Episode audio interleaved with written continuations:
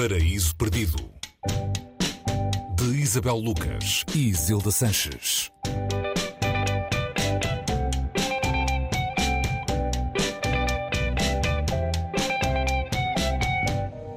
Olá, bem-vindos a mais um Paraíso Perdido. Hoje falamos de Tudo o que um Homem É, de David Zalai, ou Zaloi, edição Elsinor.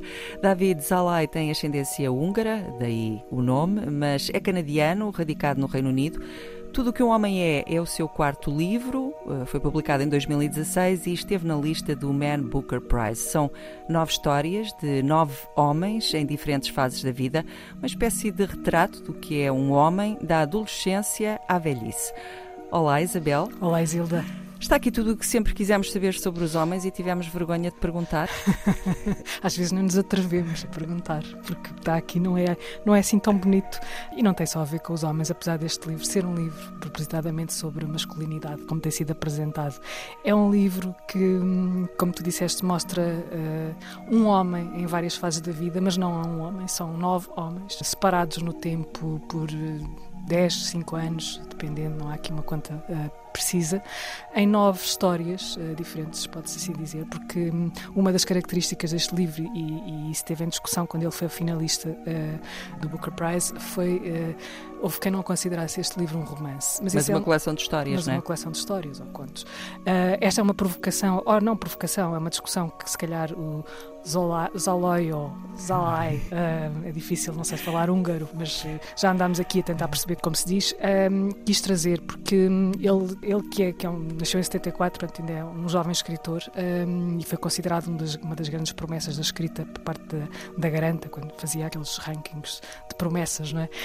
Um, Dizia-se cansado da fórmula romance, clássica forma de romance, para ele, enquanto escritor, que não era estimulante pensar num livro enquanto um romance, que aquilo que o estimulava mais e que era mais natural para ele era escrever pequenos. Uh, pequenos pequenos textos. E, e, ele começou por um texto, que é o terceiro deste, deste livro, e foi a partir desse texto que ele chegou a esta estrutura, é? De pensar nas várias fases da vida de um homem, que neste caso são nove homens, não sabemos muito do passado nem do futuro de cada um deles, portanto é uma história naquele tempo que muitas vezes há, onde muitas vezes há recuso um bocadinho à Hitchcock para, para, para aguçar a há uma frase bombástica, depois há um recuo e depois voltamos ali.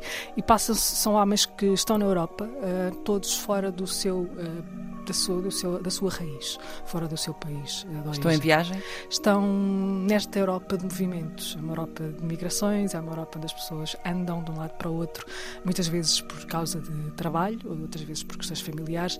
Não, não estão na viagem turística, se assim se pode dizer, ou de lazer, estão em viagens provocadas pela vida.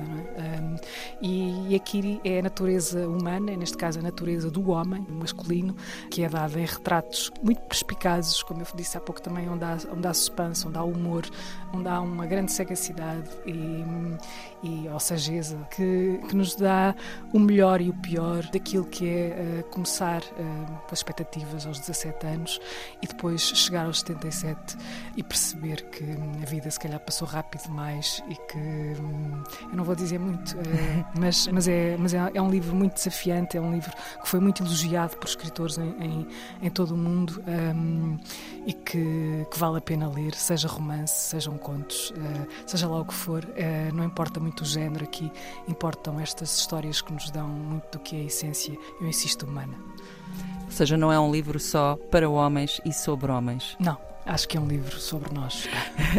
Ainda bem. Isabel, obrigada então por mais esta sugestão no Paraíso Perdido, Tudo o que um Homem é, de David Zaloy, ou Zalai, edição Elsinor, tradução de Miguel Romeira. Até à próxima, Isabel. Até à próxima, Isilda.